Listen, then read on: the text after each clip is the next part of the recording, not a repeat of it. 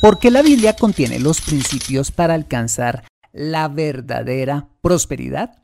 Si es así, ¿cuáles son esos principios? Bueno, pues acompáñame en este episodio y aprendámoslo de nuestro invitado de hoy. Aquí vamos.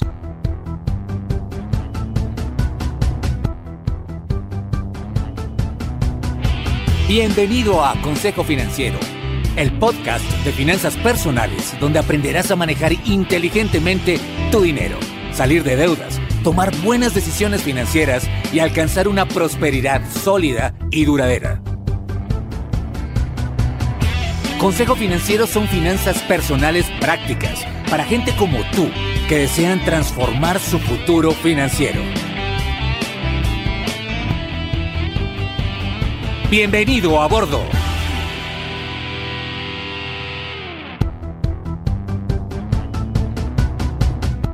Tal? Soy Fernando Fernández y sí, esto es Consejo Financiero, tu podcast, tu programa de finanzas personales, donde aprenderás a manejar inteligentemente tu dinero, a salir de deudas, a tomar buenas decisiones financieras de consumo, ahorro e inversión y los principios para alcanzar una prosperidad sólida y duradera. Como sabes, tener educación financiera es un aspecto esencial para alcanzar tus objetivos de vida. Pues aunque tu profesión o área de conocimiento no sean las finanzas, todo lo que hagas en la vida involucrará dinero, por lo que necesitarás saber administrarlo inteligentemente para alcanzar cada una de tus metas financieras. En Consejo Financiero, aprenderás a convertirte en un maestro experto de tus finanzas personales. Y como siempre, te invito a visitar www.consejofinanciero.com, donde podrás encontrar este y muchos más contenidos de finanzas personales que su seguro van a ser de utilidad para tu vida financiera. Asimismo, te recuerdo que puedes escuchar Consejo Financiero en Spotify, Apple Podcasts, SoundCloud, Spreaker o la plataforma de podcasting de tu preferencia y encontrarme en LinkedIn e Instagram. Bueno, muy bien, y sin más preámbulos, empecemos con el episodio de hoy. Bienvenidos a bordo. La Biblia es considerada por creyentes y aún por no creyentes como el texto más influyente en la historia de la humanidad, pues ha marcado la historia, la forma de pensar, la fe y aún los modelos políticos y económicos de una buena parte de los pueblos del planeta.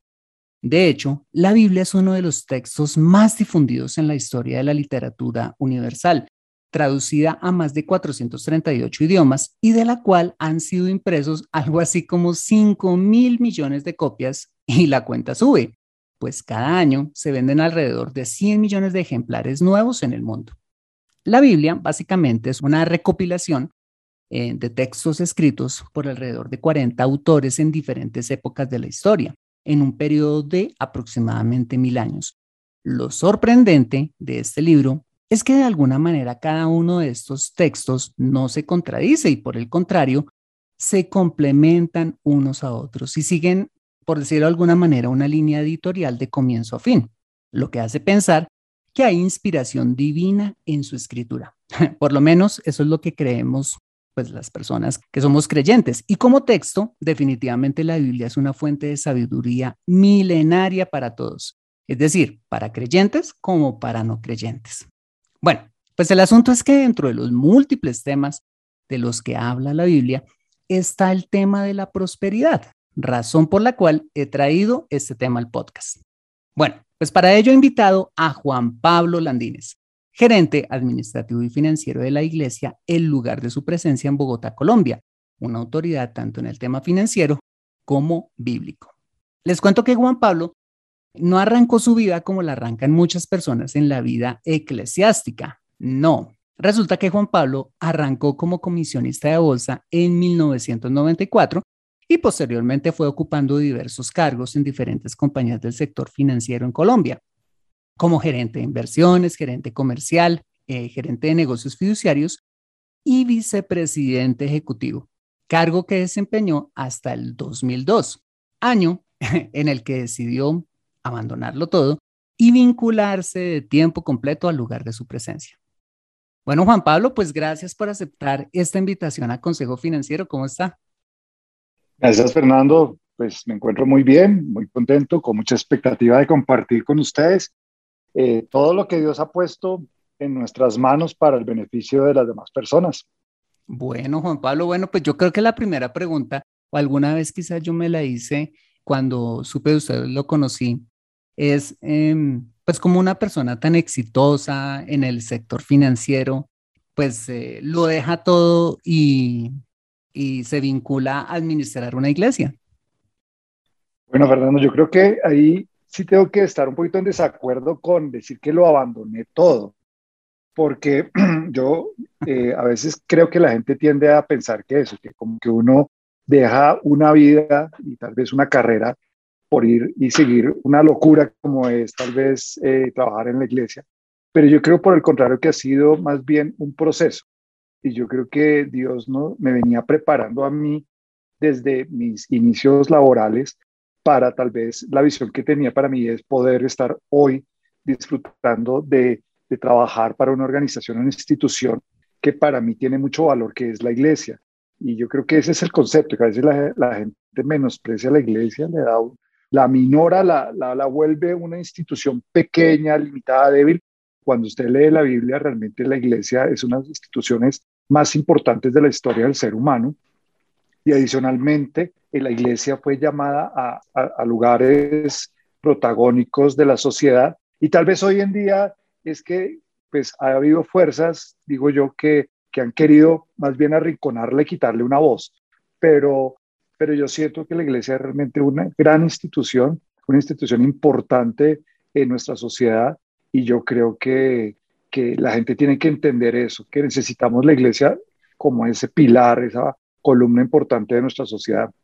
Me llama la atención mucho cuando usted dice que quizás eh, Dios lo estuvo preparando usted, eh, por decirlo de alguna manera, o nosotros lo decimos en el mundo secular, para poder llegar a administrar una, pues como usted lo dice, una organización tan importante como es la iglesia, ¿no? Sí. Sí. No, pues, pues yo pienso que sí fue así. O sea, la verdad es que yo he podido disfrutar y he podido poner al servicio de la, de la iglesia todo lo que aprendí durante mi carrera profesional. Claro, y quizás lo que usted dice también es muy cierto. Creo que hacer una carrera eclesiástica o lo que se conoce como una carrera eclesiástica es tan importante como una carrera profesional en el sector eh, farmacéutico, en el sector financiero, que fue su experiencia, o en cualquier otro sector, porque definitivamente, eh, pues todos los pueblos, y como usted lo dice muy bien, pues la iglesia ha sido determinante y ha sido un pilar en el desarrollo pues de, pues de, de las naciones. Bueno, y para entrar ya un poquito en materia acerca del tema de la prosperidad y esa prosperidad como la entiende la Biblia, ¿por qué no arrancamos hablando de eso? ¿Cómo es la prosperidad o cómo se define la prosperidad de acuerdo a este libro del que pues, vamos a hablar hoy? La prosperidad es algo muy simple, Fernando. La prosperidad, como lo define la Biblia, es que, que en todas las cosas que nosotros hagamos, todo nos vaya bien, que las cosas salgan bien. La prosperidad implica que Dios lo bendice a uno tanto que de, al lugar donde usted entra, las cosas cambian en su condición y empieza a ir bien. Muchas personas creen que prosperidad simplemente es abundancia de dinero en el banco o en el bolsillo, pero eso es parte de la prosperidad, eso se llama riqueza y la riqueza es un componente importante de la prosperidad, pero la prosperidad es que usted en todas las cosas le vaya bien, porque la carrera no puede ser tener, porque yo siempre digo esto y cuando enseño en, términos financieros, porque hay una cosa que aclarar, Fernando, también es que los principios financieros están en la Biblia. Muchas personas creen que los principios financieros son, es una academia y un conocimiento de la calle y que la gente sabe más, pero realmente los principios financieros sobre los cuales se mueve el mundo son, tienen bases bíblicas. Pues yo creo que, que ahí está ese principio del conocimiento de qué significa tener éxito. Yo voy como esto es un tema que es bíblico, pues me tengo que referir a la Biblia. Hay un versículo que es Josué 1 del 7 al 8, creo que todos lo conocemos. Y se lo voy a leer porque entre sus líneas establece mucho ese significado de prosperidad. Y dice, solo te pido que tengas mucho valor, esto es Dios hablando a nosotros, para poder obedecer toda la ley. Estamos hablando que la Biblia es un libro donde hay leyes, hay enseñanzas, hay promesas, es un manual de vida para las personas. Y dice también ahí, no te apartes de ella para nada. Y, resalto acá, dice, solo así tendrás éxito donde quiera que vayas. Ese éxito, donde quiera que vayas, para mí es prosperidad. La, el versículo sigue con recita siempre el libro de la ley y medita en él de día y de noche. Cumple con cuidado todo lo que en él está escrito y termina así. Así prosperarás y tendrás éxito. Entonces, yo creo que esa famosa palabra, ese famoso sueño que nos vaya bien de tener, muchas veces la gente lo busca, no sé, en los mercados de valores, en los negocios, como llaman eh, vulgarmente aquí en Colombia, pegarle al perrito en el negocio, o sea, como que me salga el, negocio o ganarme la lotería, qué sé yo. Pero yo no sé por qué la gente no, no, no mira con cuidado o no decide aceptar la palabra de Dios como su fuente de orientación financiera. Y si usted lee ese versículo, ahí usted ve mucha grandeza y mucha sabiduría en términos financieros y resume, para terminar su respuesta, para mí lo que es la palabra prosperidad. Ok, o sea que podríamos decir que hoy en día conocemos o el mundo en general conoce la prosperidad de una manera parcial, de la prosperidad simplemente como tener riquezas, pero no es toda la pintura completa. Si es que solo tener riquezas o acumular riquezas, que es tal vez el sueño y la ruta que las personas quieren perseguir, es realmente un, un camino sin fin, porque ¿qué es tener riqueza? Si usted hace un ejercicio y, por ejemplo, yo lo reto algún día en su, en su podcast de consejo financiero, póngale a la gente a responder cuánto es para usted tener riqueza, cuánto necesita para ser completamente rico o para, eh, digamos, dejarse de preocupar por las finanzas, cuánto necesita. Y le aseguro que la respuesta de cada una de las personas va a ser una cifra completamente diferente. Y es que la riqueza es relativa, es relativa a mi vecino, es relativa a mi condición social, a mi condición regional, a mi condición eh, de vecinos. Entonces la riqueza no puede ser un fin como tal porque es, la riqueza puede ser ilimitada. Entonces, si usted tiene un camino hacia la riqueza sobre un lugar ilimitado, pues usted nunca va a sentirse satisfecho con lo que tiene. Pero la prosperidad, que, que usted todo lo que alrededor le salga bien, que usted tiene lo que necesita para ser feliz, para vivir cómodamente, eso sí es otra palabra. Por eso, por eso hay que, hay que, digamos, desnudar ese concepto de que el propósito no son las riquezas, el propósito no es, un, no es eh, decir quiero más, el propósito es entender con cuánto puedo ser feliz, con cuánto puedo administrar, porque le voy a decir otra cosa, Fernando. A veces el exceso de riqueza es una maldición. Y hemos visto muchas personas que no tienen el carácter, no tienen el corazón, no tienen el conocimiento ni la sabiduría para administrar riqueza y se vuelve el principio de su destrucción. Y le voy a decir otra cosa, qué pena que yo hable tanto, pero es que a mí me encanta y me apasiona este tema. Pero realmente no todos tenemos la capacidad de administrar riqueza y entonces estamos buscando la fuente de nuestra destrucción. Y adicionalmente, a veces la riqueza trae algo que es muy peligroso y es soledad, porque cuando usted tiene riqueza, usted no sabe si las personas alrededor suya son sus amigos, están porque lo quieren, porque le interesan o simplemente están detrás de usted por el dinero. Por interés. Correcto. Así es. Y, yo creo que eso nos lleva a una gran pregunta que muchas veces creo que nos hemos hecho y, de la cual creo que también he tocado en diferentes episodios de, de este podcast y es, ¿cuánto es suficiente?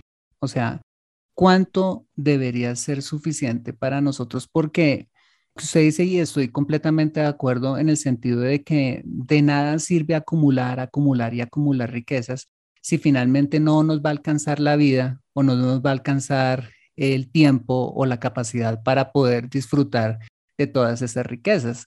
Y creo que es una pregunta que deberíamos hacernos y que nos lleva a, la siguiente pregunta y es, bueno, entendido que la prosperidad es algo integral, es que todo nos salga bien como, como lo dice el libro de Josué. ¿Cuáles deberían ser entonces esos principios para alcanzar esa prosperidad en todas las áreas de nuestra vida? Porque pues no tiene sentido como usted lo dice, o sea, tener riquezas pero estar solo, tener riquezas pero no tener salud, tener riqueza y perder la familia, pues no, no, no, tiene, no tiene sentido, ¿sí? No tiene sentido tener riquezas si no tenemos con quién disfrutarlas. Entonces, ¿cuáles serían esos principios para alcanzar esa prosperidad, esa verdadera prosperidad que nos enseña la Biblia? Bueno, em, mientras usted hablaba, me, hizo pensar en otra palabra muy importante, y es que cuando las personas persiguen riqueza, viene acompañada una palabra muy peligrosa que se llama codicia. Entonces la codicia es la que le quita el filtro a esa respuesta de cuándo es suficiente, porque la codicia es una de esas grandes fortalezas pecaminosas, decimos en el medio de los creyentes, es, ese, ser que quiere más, pero necesita filtro porque eh, pues no es, eh, no es necesario eh, acumular y acumular, acumular, sino que Dios dice que necesitamos estar satisfecho con lo que tenemos. Esto no es, un, esto no es una palabra de, de, digamos, de, de, ser mediocre o simplemente resignarme a, a, esto, o conformista, creo que esa es la palabra. yo creo que la palabra para resumir los principios y el espíritu de, buscar la prosperidad está en que la prosperidad no se vuelva nuestra prioridad. Y yo vuelvo a la palabra de Dios, Mateo 6:33, que es un versículo muy financiero, dice, buscad primeramente el reino de Dios y su justicia, y lo demás, por consecuencia, lo segundo, segundo paso, todo será añadido. Y yo creo que las personas hoy en día viven al revés, buscan primero su añadiduría y después el resto es, viene como, como, como prioridad. Eh, los principios financieros y de prosperidad están en la palabra de Dios y Dios dice que estudiemos su palabra. Es decir, tenemos que poner primeramente a Dios, el creador de las finanzas, el creador, creador de los principios financieros. Entonces sí tenemos que conocer a Dios si Dios creó las finanzas, ¿por qué no quiero conocer al Dios de las finanzas? Yo no sé si usted ha tenido el deseo de conocer una persona millonaria y cómo piensa. Yo sí. Y es verdad, y he conocido a algunos, tal vez no los grandes millonarios, pero he conocido con personas de esas que usted sabe que no tiene problemas financieros, no tiene problemas. Y yo quiero saber cómo piensan, porque obviamente uno está todo el día como navegando y remando para tener un poquito más, para tener de pronto una casa más cómoda, un carro más cómodo, un estilo de más cómodo, pero conocí personas que no, que no necesitan nada. ¿Y cómo piensan esas personas? Y realmente cuando usted ya tiene resuelto su problema y su necesidad financiera, eh, ahí es donde entra a tener sentido los valores, los principios. Porque si usted tiene riqueza y no tiene principios y no tiene valores, eso es una vida completamente vacía. Por eso es que hay que honrar que Dios dice, es que lo principal en la vida no es la riqueza.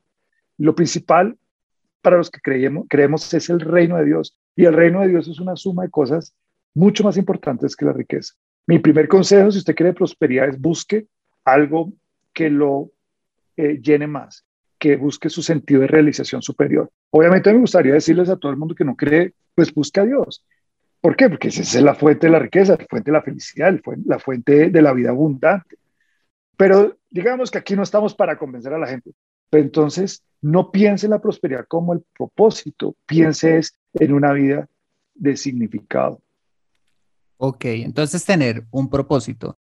Bueno, supongamos que, bien, alguien que está escuchando este, este episodio y que cree o que no cree en, en conocer a ese Dios, pero digamos que, bueno, lo quiere hacer, ¿cuáles serían esos otros principios que, bueno, además de empezar a buscar y conocer a, digamos, al autor de las, de las finanzas, de los conceptos financieros, dentro de esos conceptos financieros, ¿cuáles podríamos recoger para aplicarlos ya, digamos, a la parte que nos toca a nosotros?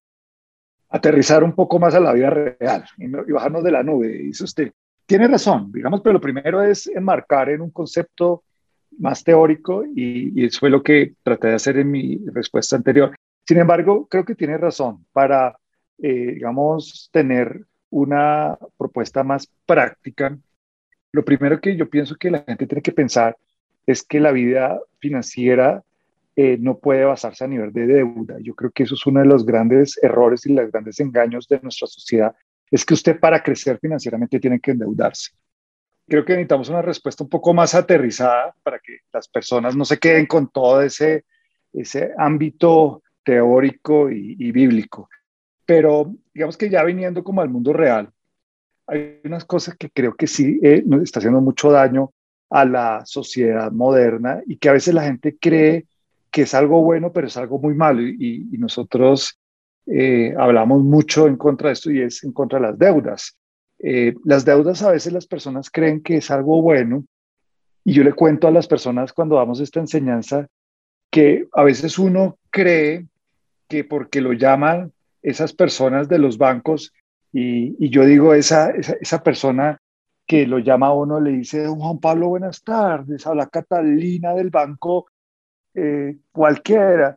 Eh, queremos decir, usted ha sido un feliz elegido para otorgarle una tarjeta de crédito de 50 millones. Y uno realmente uno piensa, primero, que es una gran mujer muy linda atrás que le está hablando, eh, una paisa, para los colombianos que tienen fama de ser muy bonitas, y, ellos tienen un guion que lo convencen, pero lo peor es que uno cree que hizo algo bueno para ganarse una tarjeta de crédito y lo, lo peor es que le están metiendo a uno una deuda importante y uno cree que, que hizo algo bueno para eso, pero lo, lo, cierto es que es, una, es algo muy negativo y yo creo que ese sentir de las personas que solo a través de la deuda es que pueden conseguir prosperar eh, es algo muy peligroso. Entonces uno de esos principios es en contra de la deuda, pero pero, ¿qué es lo contrario a la deuda? Y, es algo que la Biblia se habla mucho y es el ahorro.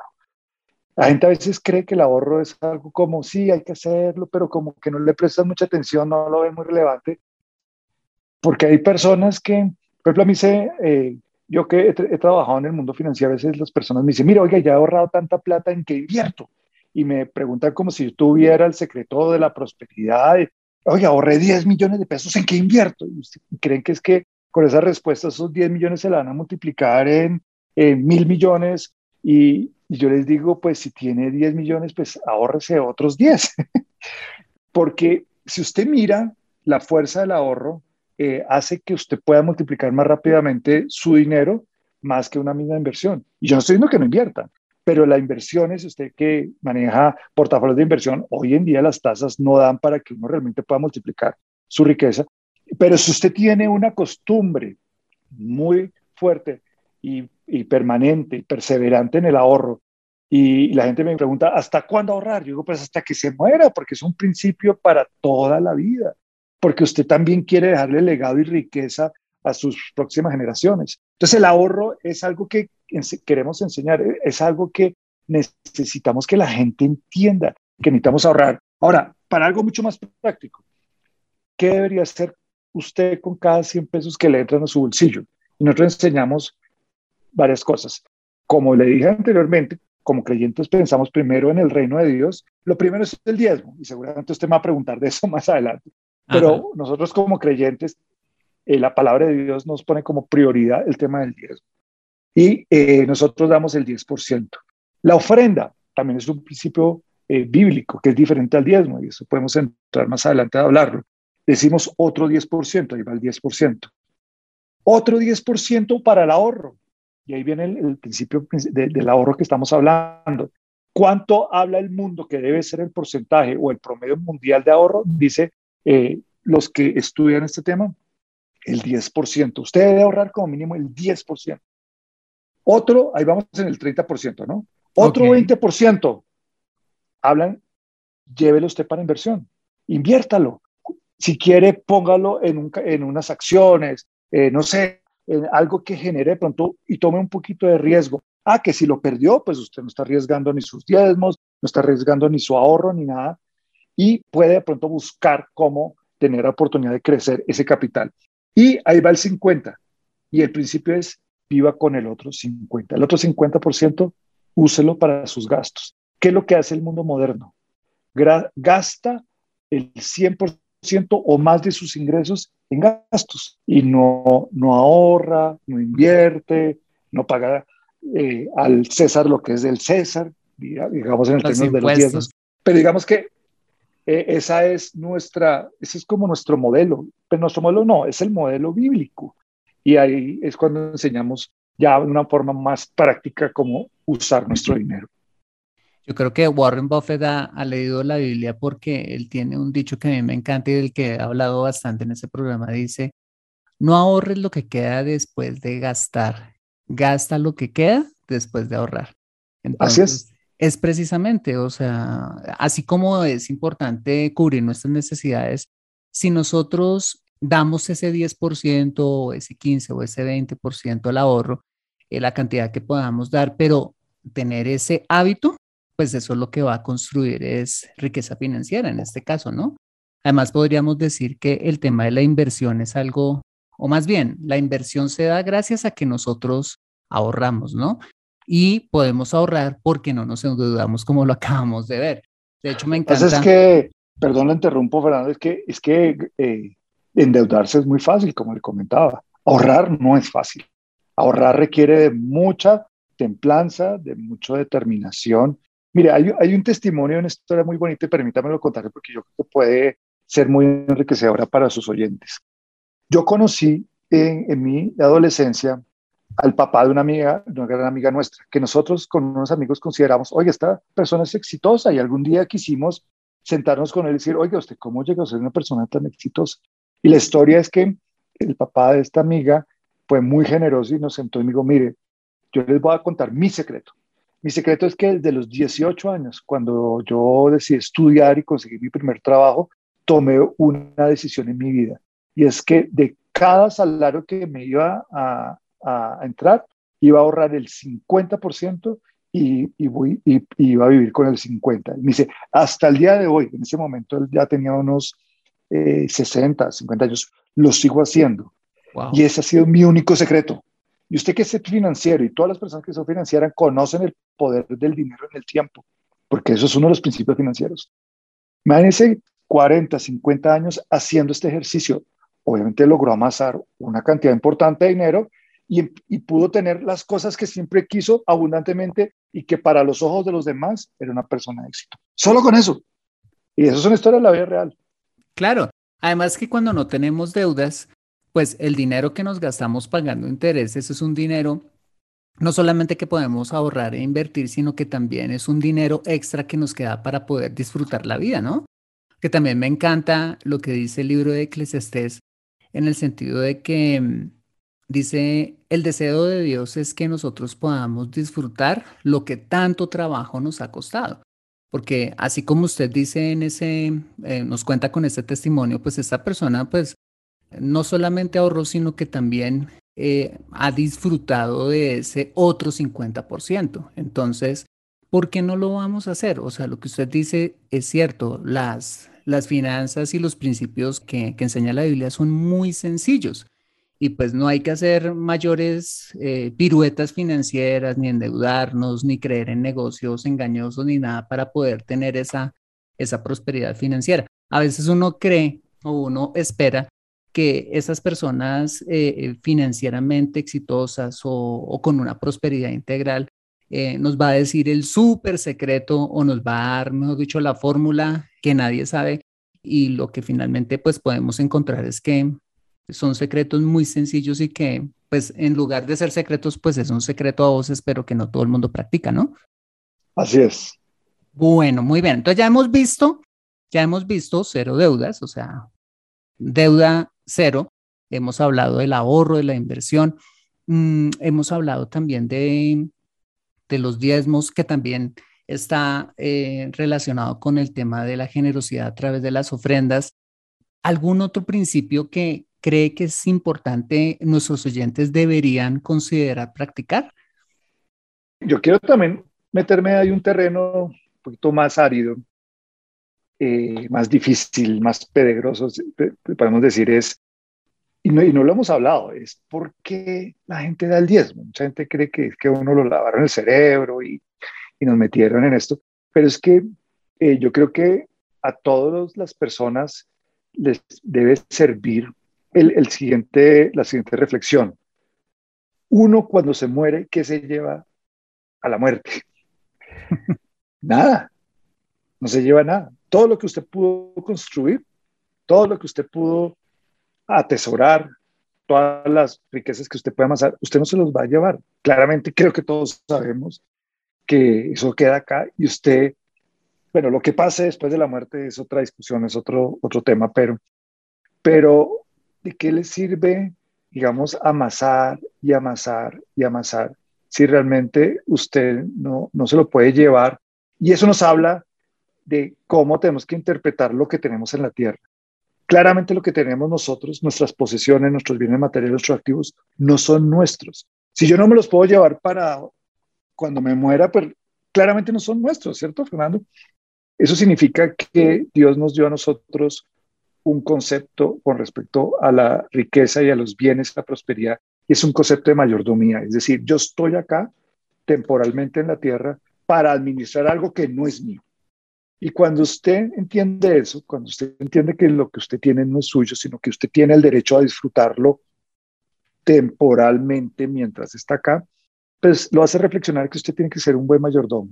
Y el buen mayordomo cuida las cosas que no son con cierto nivel de responsabilidad. Dentro de esa responsabilidad espiritual, Dios solamente nos pide que le paguemos el 10%. Ese es el concepto del diezmo que nosotros entendemos. El dueño de todo y solamente nos pide el 10%. ¿Para qué ese 10%? Para ese modelo financiero de la iglesia y es el sostenimiento y el crecimiento de la iglesia. Y la gente no lo entiende.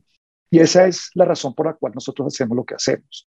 Porque estoy seguro, Fernando, que si usted vive en una sociedad, usted vive en una comunidad donde usted ve que sus impuestos son reinvertidos con sabiduría, con eh, empeño, usted ve la riqueza reinvertida en su propia comunidad, pues seguro que usted se motiva a pagar más y usted podría hasta dar más impuestos de lo que le toca, porque usted entiende que se están reinvirtiendo sabiamente.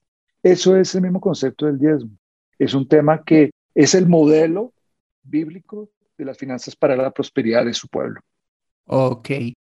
Em, sí, usted se me adelantó, porque se lo iba a preguntar ahora más, a, más adelante, pero eso, eso creo que me da, me, da, me da lugar a preguntarle algo, y es más o menos por allá en el episodio 15, 14, hablamos acerca de por qué los judíos son prósperos, y de hecho ha sido uno de los episodios más descargados en la historia del programa, porque a la gente digamos, eh, de alguna manera eh, le parece fascinante cómo hacen los judíos para ser tan prósperos financieramente hablando. ¿Usted cree que ellos lo son porque siguen esos principios y porque siguen este principio del diezmo? ¿Qué cree usted? Completamente de acuerdo. Es que nosotros mismos, o sea, acuérdense que nuestra Biblia es una Biblia de un pueblo judío y, y nosotros como creyentes somos eh, la Biblia nos llama la nueva Jerusalén, es decir, nosotros estamos heredando esos principios y esa, y esa riqueza espiritual y esa promesa espiritual que fue inicialmente dada a los judíos. Y no es porque los judíos sean un, pueblo especial, sino que es que los judíos decidieron creer a Dios.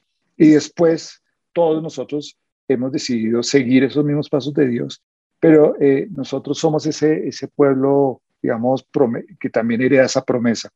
Ahora, los judíos son, eh, son muy prósperos porque deciden creer la palabra de Dios. Como le expliqué al principio, nosotros si obedecemos la ley, Dios nos promete la prosperidad y los judíos son muy prósperos porque obedecen. O sea, si usted, si usted yo le cuento el secreto de las finanzas para ser rico, pues usted quiere obedecerla o no. Yo digo, porque la gente no la conoce y, y, se hace loco y quiere ser rico por otros medios, obedezcale a Dios. Y los judíos lo hacen y Dios los bendicen. Pero también hay un, hay un tema en los judíos que es muy importante, Fernando, hay que entender, y es que los judíos creen mucho en la comunidad, en el apoyarse el uno al otro. El judío es por esencia una persona que prefiere primero ayudar y después recibir ayuda. Eh, la Biblia habla en Lucas 6:38 de que dad y se os dará. El principio es primero yo doy para después recibir. Y nosotros a veces, eh, como colombianos, como ciudadanos de cualquier nación, pensamos primero es, no, primero que me den y cuando me den yo doy. Pero no, el principio eh, espiritual es primero yo doy y después voy a recibir. Entonces, ¿qué pasa con los judíos? Que los judíos se ayudan mucho entre ellos. Ellos dicen, bueno, vamos a ayudar a Fernando, vamos a ayudar a todos, eso, porque yo sé que si yo ayudo a Fernando, Fernando va a multiplicar en otros ese mismo ejercicio. Hay un experimento muy bonito y, y es que hicieron en un restaurante, en un café, digamos que, tal vez de comida rápida, donde usted tiene que hacer cola para hacer su pedido y después se lo entrega, hicieron un experimento y es que había una cola y a la persona que estaba pagando, alguien le dijo, mira, eh, tu pedido vale tanto, pero no tienes que pagarlo. La persona que estaba antes de tu cola ya lo pagó por ti. ¿Tú qué vas a hacer?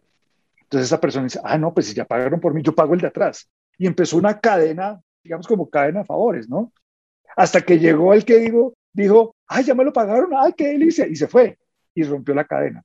Pero realmente, aquí estamos hablando que si usted está en una capa pensando en también cómo ayudar al prójimo, en cómo también eh, usar de su riqueza para invertir en otros, pues usted queda una cadena positiva de que esa persona siga ayudando al otro. Y los judíos son muy así. Ellos se ayudan entre sí. Ellos ayudan a una persona en su comunidad para que examen sea próspera. A veces la envidia, eso es otra palabra negativa para la riqueza, la envidia, no me permite a mí ser feliz con la prosperidad de otros, sino que a mí lo único que yo convierto la prosperidad de otros es un desafío para ser más rico que eso. Y eso es muy negativo. Entonces los judíos, pues obviamente aplican el concepto del diezmo, son muy generosos y especialmente actúan en una manera de operación. Por aquí estoy trayendo otro, otro concepto y es el concepto cooperativo, también la gente a veces no, no lo entiende, pero yo creo mucho en eso. Yo creo en el tema en que todos en algún momento pongan para ayudar a alguien porque esa misma riqueza puede también actuar en beneficio personal.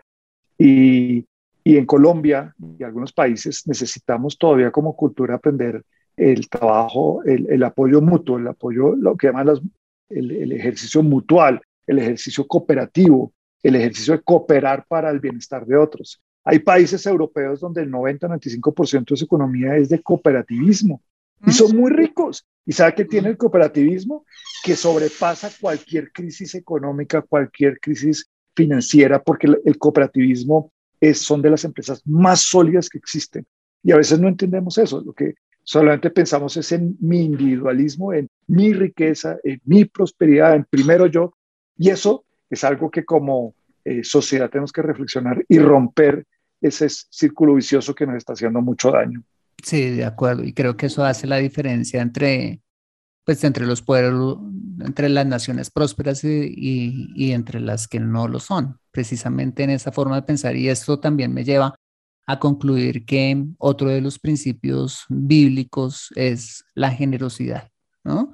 Esa generosidad representada a través del diezmo, a través de la ayuda a los demás, a través de poder pensar en los demás antes que en mí mismo. A veces es difícil, ¿no?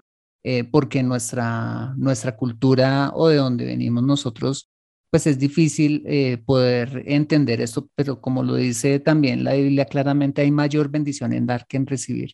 Y creo que si nosotros hiciéramos esto, si hiciéramos ese ejercicio, ese, ese pequeño ejercicio que, del cual usted nos cuenta, lo hiciéramos como sociedad, uf, tendríamos una sociedad completa mente diferente, ¿no? Correcto, correcto. Sí, eh, lamentablemente hoy estamos en una sociedad parqueada en que eh, yo necesito que me den, alguien esté, está en deuda conmigo. Y eso hace que pues no, no, no, no pensemos en otras circunstancias. Bueno, muy bien. Los tiempos van cambiando y a veces la Biblia por muchos ha sido considerada como, bueno, sí, un texto antiguo, un texto eh, histórico, eh, valioso desde el punto de vista, sí, eh, de la historia y demás. Y algunos creen que esos principios y de esos principios que estamos hablando, pues como que son relativos, como que así como cambian los tiempos, pues cambian estos, estos principios. ¿Usted qué cree? ¿Que son principios que cambian o son principios inmutables como la ley de la gravedad o como esas cosas que, que finalmente pues han sido, son y siempre serán. ¿Qué le podemos decir a Fernando, yo, yo, yo, yo creo que eh, entrar a reflexionar sobre la validez de los principios bíblicos puede ser algo de, de una discusión muy de, de, de, ilustres, por decir de alguna manera. Yo solamente le puedo decir una cosa. Yo he trabajado en el sector financiero, trabajé en, en comisionistas de bolsa, usted lo mismo dijo, trabajan en entidades financieras, fiduciarias, donde eh, está a flor de piel todo el conocimiento eh, financiero. Yo tuve la oportunidad de administrar grandes portafolios de terceros, no míos, pero de mucho dinero. Y uno tiene que aplicar los principios financieros para mantener el valor del dinero en el tiempo y generar inclusive riqueza a partir de decisiones de inversión. En mi vida, ¿qué he hecho? Mire, lo interesante es que durante el tiempo que yo estoy en el sector financiero no fui muy practicante de los principios bíblicos. ¿Y sabe qué estaba mi vida convertida? En deudas, en cinco tarjetas de crédito llenas, no tenía activos, sino tenía muchas deudas. Empecé a practicar los principios bíblicos. Mira, hoy yo le puedo decir que soy una persona completamente libre de deudas. Tengo ahorros y tengo también activos y tengo un camino hacia la riqueza. ¿Qué le puedo decir? Los apliqué y funcionaron. ¿Qué es mi respuesta para eso? Significa que hoy le puedo dar fe que funcionan para el día de hoy y en las condiciones financieras del día de hoy. Entonces, en mi experiencia, por lo que yo he vivido, creo que son completamente vigentes. Completamente vigentes. Y en eso estamos de acuerdo y creo que le hice esta pregunta a propósito porque también es mi caso y, pues eh, en el pasado también cometí muchísimos errores, tarjetas, deudas, créditos, apariencia, eh, bueno, todas esas cosas, pero finalmente cuando, cuando yo conocí estos principios, eh, realmente mi vida financiera cambió. Y pues invitamos a, a cada oyente que está escuchando este programa a que haga el ejercicio y no, no, no intentamos quizás convencerlos, pero si usted quiere convencerse acerca de sus principios del ahorro, de la inversión, de tener cero deudas, de la generosidad, pues los invitamos a que los prueben y pues ustedes validen en sus propias vidas si eso realmente funciona o no. Ya para ir terminando, Juan Pablo, pues qué consejo le podríamos dar a una persona que quisiera cambiar su vida financiera basado en las enseñanzas que encontramos en la Biblia? Yo le diría, mire, afortunadamente hay muchos libros de finanzas escritos, pero digo afortunadamente es porque todos finalmente escriben y hablan de lo mismo, eh, de cómo realmente convertir eh, su vida en una vida financiera exitosa.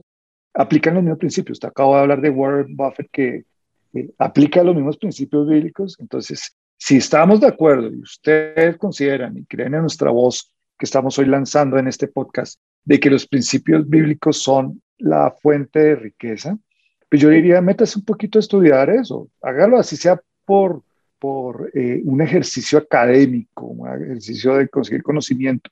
Y lo, lo, lo más interesante es que usted se va a encontrar con una sorpresa de riqueza, no solo literaria, sino de conocimiento y de consejos muy, muy valiosa. Solamente le hace proverbios, o sea, usted va a encontrar, hay consejos para su vida, para sus finanzas, para su matrimonio, para eh, su vida eh, personal, para muchas cosas, pero, pero hágalo siempre por curiosidad y, va a entender y, créale a Dios por lo menos en algo. Eh, por eso en Malaquías 3.10, cuando hablamos de un versículo muy famoso de cómo ser próspero, la misma Biblia dice, pruébeme en esto, o sea, probemos a Dios. Y, yo creo que si Dios nos pone a prueba, eh, es una excelente oportunidad para saber si, si realmente esos principios funcionan. Yo lo puse a prueba, yo puse a prueba a Dios con el tema y, y yo soy un diezmador de, de principio. Eh, siempre lo primero que yo hago cuando recibo mi, mi quincena es diezmar en un momento dije, voy a, voy a probar a Dios. Empecé a diezmar el 20%. Créame que con el tiempo eh, empecé a ver unas, unos milagros financieros increíbles. Ahora, la pregunta a veces es, oiga, pero entonces en, el tema financiero también eh, cabe el tema de los milagros completamente, porque usted cuando obedece a Dios también le está abriendo la puerta para que un sobrenatural opere sobre un ser natural. Entonces, también es, eh, esa es la fórmula también de, tener fe, de creer que al obedecer a Dios cosas sobrenaturales pueden pasar. Y así como cosas sobrenaturales de considerar que para mí trae más bendición vivir el con el 90% de mis ingresos que vivir con el 100%. Esto en el entendido que doy mis diezmos. Usted dice, pero es que matemática es imposible. Sí, matemáticamente puede ser imposible, pero espiritualmente es abrirse a un campo completamente de lo sobrenatural y por eso es que los judíos prosperan, por eso es que mucha gente que cree en los principios financieros de la Biblia y creen en Dios funciona, porque eh, también hay espacio para lo sobrenatural. Y yo creo que ahí, en ese, en ese sentido, quizás si alguien nos pregunta, bueno, matemáticamente compruébeme que, que eso funciona, pues le podríamos decir que no podemos, y no podemos porque precisamente hay algo eh, que nosotros como creyentes eh, pues sabemos que es sobrenatural y, y, lo único que les podemos decir es lo que ya les acabé de decir, es simplemente eh, pruébenlo, prueben esos eh, principios, prueben el principio del diezmo, de la generosidad y pues que cada uno pues eh, tome sus, sus, propias, sus propias conclusiones. Yo lo que he aprendido durante eh, mis años de vida como creyente es que las matemáticas de Dios no son las matemáticas humanas, es algo, yo no podría decir por qué cuando uno es generoso eso trae mayor bendición. Eh, pero pues nosotros creemos que es Dios quien está en, en, la, en la ecuación y es lo que hace realmente la diferencia. Entonces, bueno, pues ahí les dejamos hay una, hay, una yo, yo, no quisiera dejar también el, el, concepto tan etéreo, pero sí hay una cosa en la palabra que dice, la palabra de Dios dice, por sus frutos los conoceréis. O sea, si hay una forma física, material, tangible de, de evidenciar esto y es que las personas que aplican estos principios, usted va a analizar su vida, va a analizar cómo es el resultado de sus finanzas, de su administración financiera, y usted va a ver algo que también se usa como un término en el área financiera, es salud financiera. Cuando hay salud, y usted ve que aplicando esto hay salud financiera. ¿Usted por qué admira a los judíos? Porque hay salud financiera. Y ese es el resultado. O sea que sí hay una fórmula de comprobarlo. Tal vez no es matemática, pero sí hay forma de ser tangible los conceptos. Tremendo. Bueno, pues Juan Pablo, pues yo creo que podemos concluir que la prosperidad como la entiende la Biblia, pues es mucho más de lo que se circunscribe al, al tema financiero, sino que es una, como usted lo decía en un comienzo, que nos vaya bien en todo, que tengamos prosperidad en nuestra familia, que tengamos salud, eh, que tengamos buenas relaciones profundas y significativas, que tengamos una relación con el, pues con, con el creador y por supuesto que tengamos salud y prosperidad financiera, ¿no? Así es, así es, y qué bonita oportunidad para hablarle a todas esas personas que están ahí detrás de, de, su podcast, porque, porque eso es como si usted tiene un secreto que contar y, y que va a beneficiar a las personas, ¿cómo no hacerlo? Y me siento hoy como muy agradecido y muy honrado de poder compartir con ustedes estos principios. Bueno, pues Juan Pablo, muchísimas gracias eh, por aceptar esta invitación a Consejo Financiero y como siempre le digo a todos mis invitados, espero volverlo a tener por la casa. Hay muchos temas todavía que se pueden tratar, una hora es muy corta para hablar de esto y como ve, me apasiona el tema, eh, se ha vuelto como una obsesión, pero en el buen sentido, porque la palabra de Dios habla inclusive de mucho más y yo estoy interesado en conocer esos esos nuevos territorios no conquistados desde el punto de vista financiero, que no son solamente reservados para unos pocos. La palabra de Dios es algo que permite disfrutar para todos a los que quieran simplemente acercarse y, tomar de ella. Entonces, pues nos veremos en otra oportunidad si, si le gustó este tema para que lo sigamos desarrollando. Claro que sí, que sea un compromiso. Adquiere educación financiera en Consejo Financiero.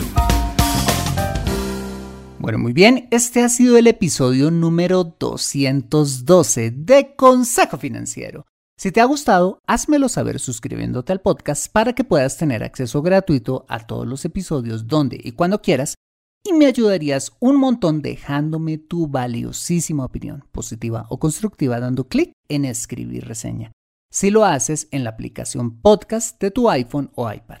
Esto es muy valioso para mí porque cuando pones esta opinión, donde quiera que me escuches, hace que el algoritmo de la misma sugiera a más personas escuchar el programa y hace que Consejo Financiero pueda llegar a muchas más personas. Por adelantado y de corazón, mil gracias por tu ayuda. Asimismo, te invito a compartir este episodio a través de tus redes sociales con tus contactos, familia o amigos, a quienes consideres les sea útil este episodio para su vida financiera y personal. Bueno, muy bien, yo soy Fernando Fernández, tu asesor financiero y anfitrión de este programa. En la edición de este podcast, José Luis Calderón. Muchas gracias por compartir tu tiempo conmigo esperando que peluqueen a tu perro, maquillándote en el semáforo, camino a la iglesia, donde quiera que estés y recuerda.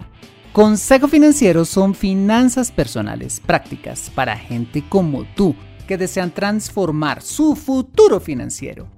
Buena semana y nos vemos con un nuevo episodio el próximo lunes a las 5 pm hora de Colombia o Perú, 7 pm hora de Buenos Aires. See you later.